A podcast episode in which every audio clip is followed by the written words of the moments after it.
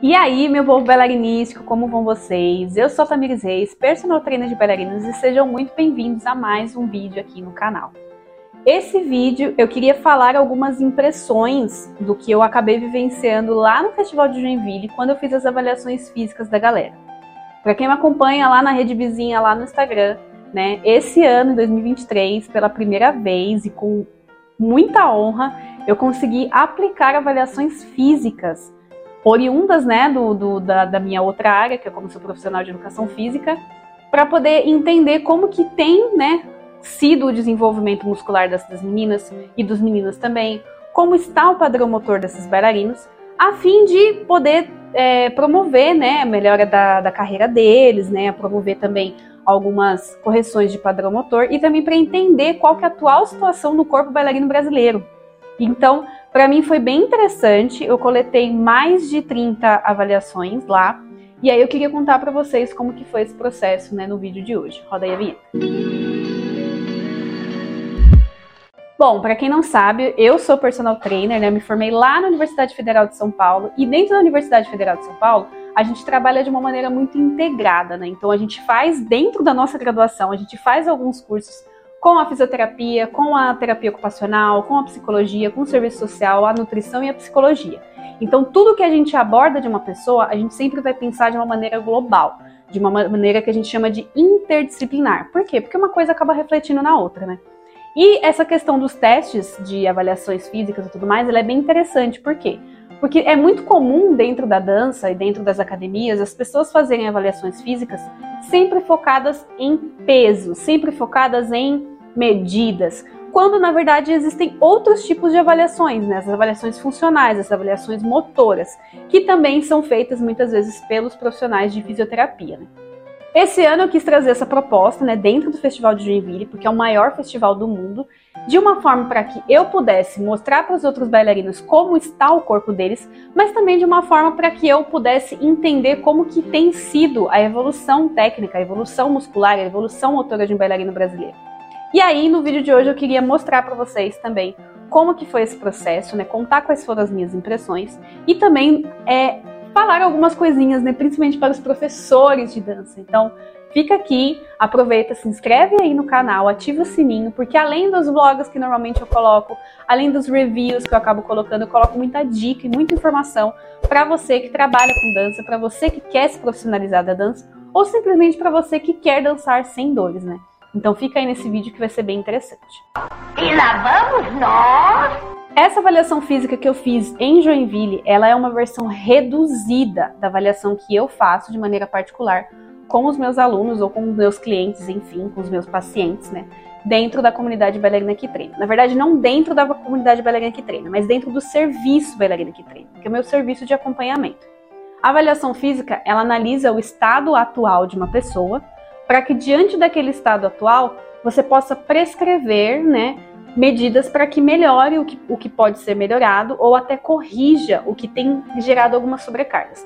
Então é muito comum, por exemplo, pegar meninas que têm dor no joelho, mas não é somente a dor no joelho. A dor no joelho é reflexo de uma falta de força de um quadril, de uma pisada errada de tornozelo.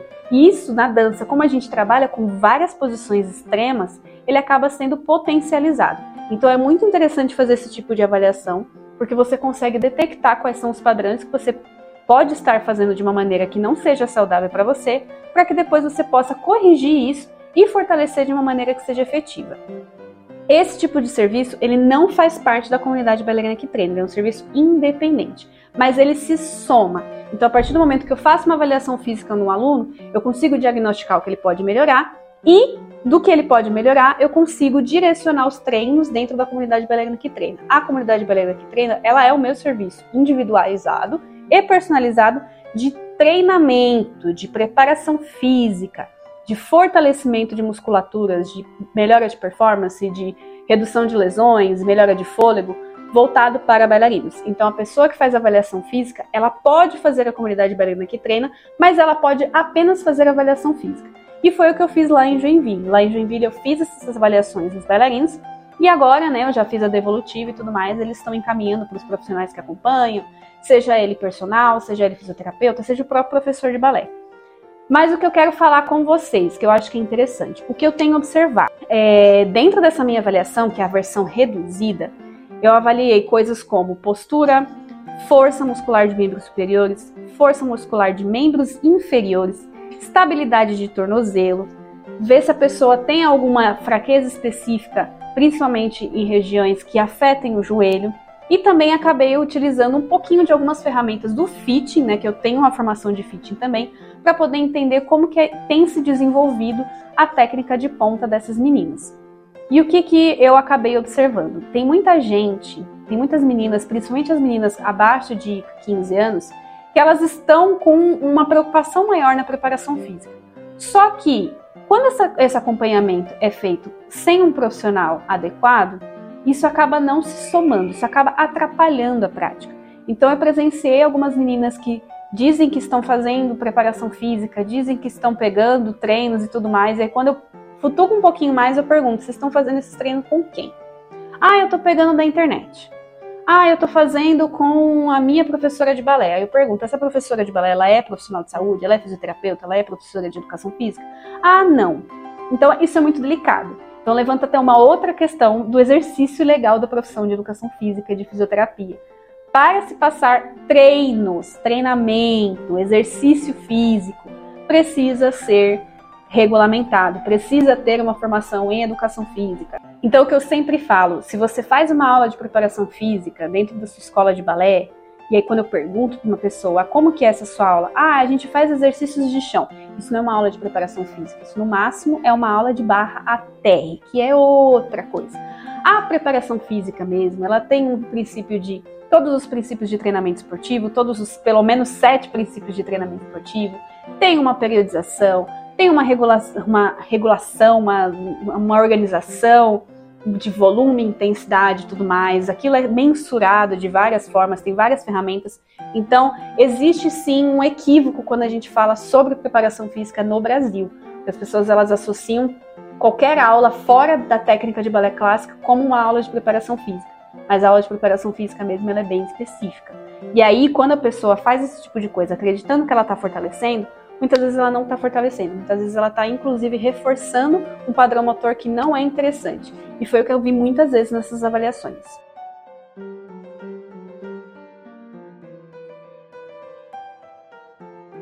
Outra coisa que eu acho interessante pontuar também. Muitas meninas me relataram: eu tenho falta de força de abdômen, eu tenho falta de força de abdômen. E quando eu aplico o teste de abdominal para saber se a pessoa realmente tem essa, esse déficit de abdômen, a menina acaba completando. Então, às vezes existe também uma falta de conhecimento por parte dos professores de dança em relação ao que, que de fato você faz força.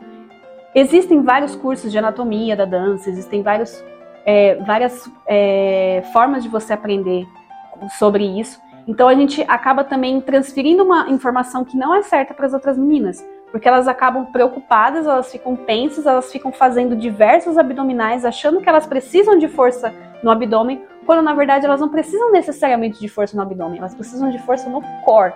E o core é composto por vários outros é, músculos. Tem a questão da, da, pelve, tem a questão de é, musculatura da perna e tem a questão até de musculaturas da coluna. Então o core por si só ele não é apenas o abdominal.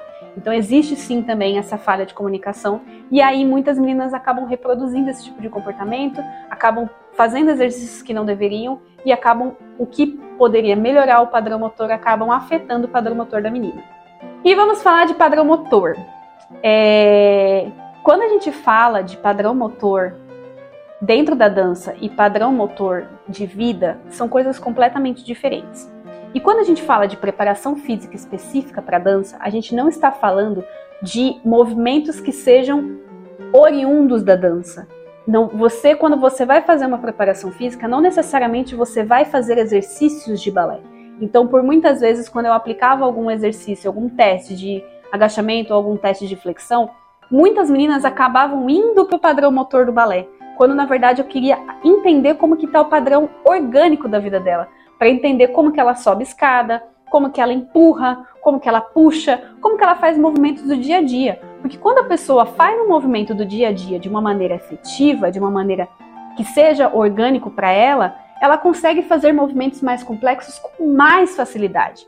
Então, quando eu falo para o pessoal que precisa fazer o básico do feijão com arroz dentro da musculação, dentro dos treinos complementares, vai fazer supino, vai fazer agachamento, vai fazer flexão, vai fazer remada, tudo isso, é porque a pessoa precisa melhorar o padrão orgânico de vida dela para daí sim depois passar por uma coisa mais específica. E eu peguei muita menina que na hora que eu pedia para fazer um agachamento, ela fazia na verdade um grand plié, ou ela fazia um agachamento com o quadril todo encaixado, encaixado, né, ou não também, todo retrovertido. Então isso às vezes é um pouco preocupante também, porque a gente precisa explicar para os alunos o que, que é o padrão do balé e o que, que é o padrão de vida. Então o professor de balé ele precisa ter essa, esse discernimento. E mesmo quando ele não tiver esse discernimento, pode me perguntar, pode me mandar mensagem, pode me mandar dúvida lá na caixinha de pergunta, porque a ideia é que a gente consiga de uma maneira mais eficiente possível trazer uma melhora mecânica da pessoa, trazer uma melhora do movimento, para que ela consiga evoluir na técnica de uma maneira efetiva, para quando ela chegar lá nos 20 anos, ela não precisar fazer cirurgia, ela não precisar parar de fazer dança porque ela está com dor. E esse também é um outro ponto que está bem crítico. Tem meninas muito novas já com cirurgia, já com dor, já com desgaste, já com várias lesões, que é extremamente preocupante. Por quê? Por conta de volume de treinamento, volume de ensaio. As crianças estão fazendo muitas aulas com várias horas. E assim, eu entendo que seja interessante para um período de formação, é necessário, blá blá blá blá, mas quando a gente entra com os trabalhos complementares, isso acaba somando de uma maneira negativa. Então a menina fica lá 20 horas semanais dentro da escola de balé para ainda fazer um treino, para ainda fazer preparação física, para ainda assim fazer pilates, para ainda assim fazer geratônica sendo que a menina às vezes nem menstruou. E quando a gente fala de menstruação, a gente fala de um momento muito complexo, hormonal, porque a menina ainda vai se descobrir. Aí entra aquela coisa que eu falei lá no começo do vídeo, da interdisciplinaridade. Quando a menina ainda tá para menstruar, ainda tem todo o fator psicológico ainda tem todo o fator social, muita coisa vai mudar no corpo dela. Ela vai criar mama, ela vai criar quadril, ela vai começar a ganhar peso por conta da, dessa quantidade de hormônios. Então isso é muito complexo. A gente acaba colocando uma carga muito excessiva nessas crianças, sendo que elas ainda estão num período de autoconhecimento. Então, às vezes pedir, principalmente para quem ensaia muito tempo, pedir para a menina descansar, pedir para ela desligar um pouco da dança, incentivar ela a fazer outras atividades que seja fora isso, pode ser uma maneira com que ela melhore a performance dela, porque às vezes ela está simplesmente cansada, ela tá, não aguenta mais, o corpo dela não responde. E esse também é um outro ponto interessante também. Tem muitas meninas fazendo aulas seguidas. E aí, tudo bem, eu entendo a grade. Mas o que a gente precisa pensar no aspecto fisiológico é que a força que você aplica na primeira aula não vai ser igual à força que você aplica na, na última aula. Porque na primeira aula você vai estar descansado, na última aula você vai somar o cansaço de todas as outras. Isso vai afetar fisiologicamente o desempenho da menina, isso vai afetar várias coisas. Então, às vezes, você que é professor, tenta entender um pouco o lado da menina quando na última aula ela não consegue responder 100%. Quando na última aula ela precisa ensaiar a variação quatro vezes e ela não tem mais força, ela não tem mais energia, ela não consegue entregar aquilo.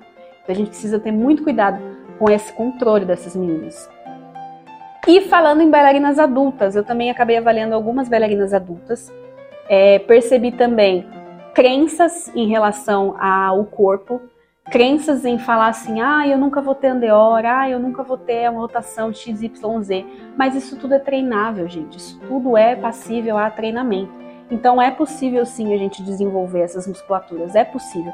Só que a gente não vai conseguir fazer isso só dentro da aula de balé. O que as bailarinas adultas ainda estão tentando o que eu ainda tento colocar isso na cabeça delas, é que para você ter um bom desempenho dentro da aula de balé adulto, não é apenas a aula de balé adulto que vai te suprir, você precisa sim de um treino complementar. Por conta de fatores de crescimento, porque você já tem um corpo que já sofreu por várias coisas, tem gente que já carrega lesão desde pequena e tem gente que já carrega padrões motores do dia a dia desde pequena. Então, fazer um treino complementar é extremamente importante para você justamente fortalecer essa musculatura. Então, o corpo de uma bailarina adulta precisa estar preparado para poder receber a técnica. Porque, queira ou não, a, a técnica clássica ela, ela, é um pouco densa, ela é um pouco complexa. Então, às vezes, quando você é uma bailarina adulta e você precisa fazer tal exercício, muitas vezes elas acabam avançando. Tem, tem dois lados, né? Tem a bailarina adulta que nunca avança, que fica no iniciante para sempre, e tem a bailarina adulta que avança muito rápido. Então, ela consegue aprender três anos de matéria em um ano. Então, precisa sim ter um aporte, precisa ter essa, essa musculatura fortalecida, precisa ter esse tônus muscular no lugar. E eu avaliei algumas meninas que precisavam de forças básicas, né? Precisava de uma força de agachamento, precisava de uma força de flexão, o básico. Eu não estou falando de você ser um crossfiteiro da vida, mas coisas do dia a dia. A pessoa cansa rápido, a pessoa não consegue saltar e estabilizar o tornozelo de uma maneira que seja legal. E aí na hora que for fazer um GT TLV, na hora que for fazer qualquer um grande salto, na hora for fazer a aterrissagem de um grande turnão, a pessoa não consegue ficar. E aí ela fala da estabilidade dela. Isso é um problema. E por último, e não menos importante, né, a questão das pontas, né? É o... Muitas meninas já, já vinham com fitting feito, o que eu acho ótimo, porque isso, isso prova que a, a palavra do fitting tem, tem crescido cada vez mais, e eu acho ela de extrema importância. Mas eu também queria pontuar de que às vezes o fitting não é tudo, tá? Por mais que você escolha a sapatilha que seja correta, se a técnica correta não for aplicada, se o fortalecimento daquele tornozelo não for aplicado de uma maneira correta, não vai ter sapatilha que vá suprir a necessidade daquela menina. Então eu vi muitas meninas com garra de dedo, a pessoa, ah, eu não consigo ficar 100%, a minha plataforma não sobe direito, porque ela não tem o trabalho de tornozelo, ela não tem aquele trabalho de ponta de dedo, sabe? De, de tandi. A pessoa até faz o tandi, mas ela não faz o movimento dos dedos, ou quando ela faz o movimento dos dedos, ela não trabalha o tornozelo. Então tem uma série de coisinhas técnicas que a gente consegue trabalhar dentro da sala de aula, que eu entendo que para muito professor pode ser complexo, porque às vezes você tem uma sala com 15 alunas, 20 alunas, é muita coisa, mas para poder dar uma atençãozinha especial, principalmente nesse trabalho de pré-ponta. Tem muita menina que está subindo nas pontas sem poder. Ela precisa ter um tônus. E isso não reflete só na parte técnica, gente, isso reflete numa parte psicológica. Porque a menina, quando ela vê que a ponta dela não está bonita quanto a da colega, ela desanima, ela começa a ter problema, ela começa a jogar em outros aspectos, ela começa a criar distúrbios de imagem, distúrbios de, de várias outras coisas. Então é muito delicado, porque a gente está mexendo com os sonhos das meninas. E se o pé dela não está preparado para aquela sapatilha, não vai valer a pena, porque vai chegar lá na frente e vai acontecer o que aconteceu comigo. A pessoa vai achar que sabe fazer uma aula de ponta e ela não consegue fazer. E isso acaba frustrando, ela consegue, ela acaba perdendo o papel, ela acaba perdendo a chance de dançar, ela cresce insegura. E uma menina nessa idade ter uma, uma, uma sensação de insegurança é muito complexo. Eu sei porque eu vivi isso na pele. Então a gente precisa ter muito, muito, muito, muito, muito cuidado quando a gente for inserir a sapatilha de ponta para essas pessoas. Bom, no mais, né, depois de ter falado muita coisa, é, é muito interessante poder olhar esse quadro, né, do bailarino brasileiro, por mais que eu tenha avaliado nem 1% daquele festival, mas para a gente entender o caminho que a gente precisa seguir, o quanto que a gente precisa procurar profissionais que estejam capacitados para isso, né?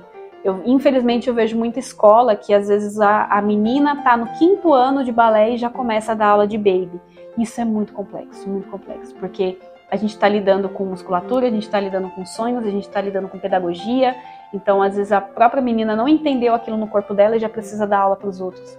Então, quando a gente faz esse tipo de, de avaliação, a gente leva um, um tapa na cara do tanto de coisas que a dança precisa mudar, a dança precisa atualizar, os professores precisam estar atentos, os professores precisam estar em cautela com seus alunos, porque a gente está mexendo com corpos, a gente está mexendo com sonhos, a gente está mexendo com pessoas, então é, é bem complexo. Mas foi muito gratificante, acho que é, depois eu acabei conversando com a mestre, né, Andreja Picon, que é uma das precursoras, né, da, do trabalho de em relação à consciência corporal, né? Ela que também é da área da saúde, ela ficou muito feliz de ver, né, que a, a, a palavra da preparação física, a palavra dos profissionais de educação física, da saúde, tem entrado cada vez mais.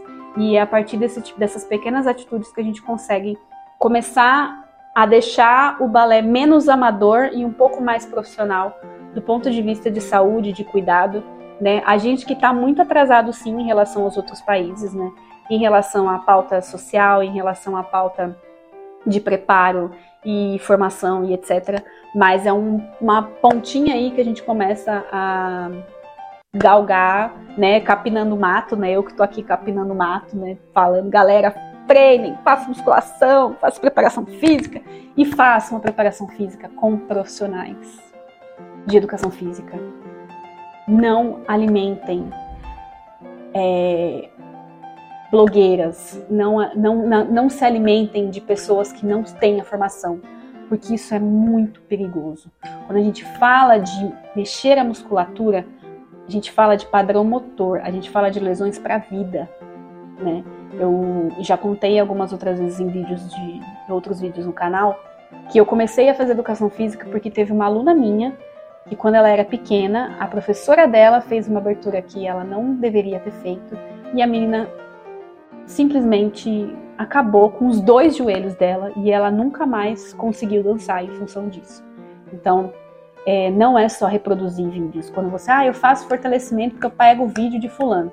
Eu faço fortalecimento porque a outra bailarina passou um treino para mim. Gente, não. Se a pessoa não tem formação para isso, não façam isso com o corpo de vocês, pelo amor de Deus.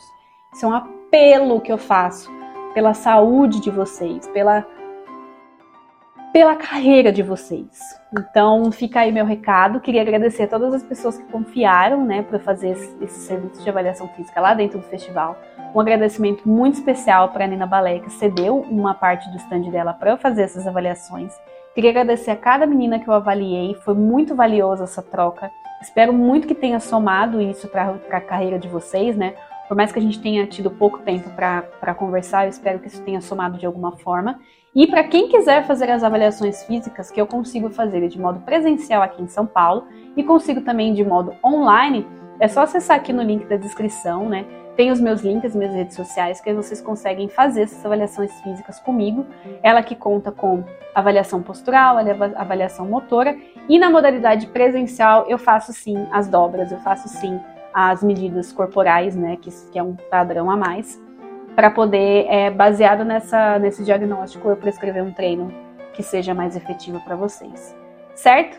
Então, se você gostou desse vídeo, não se esquece de se inscrever aqui no canal, que toda semana tem conteúdo fresquinho, de muita informação, de muita ciência, tudo pautado sempre pelos, pela ciência, né? Eu que prezo muito por esse tipo de informação. Se inscreve aí, curte, comenta o que você achou, se você gostaria de fazer esse tipo de coisa, gostaria que eu falasse mais sobre isso. E eu espero vocês na semana que vem com mais um vídeo. Um beijo e até lá!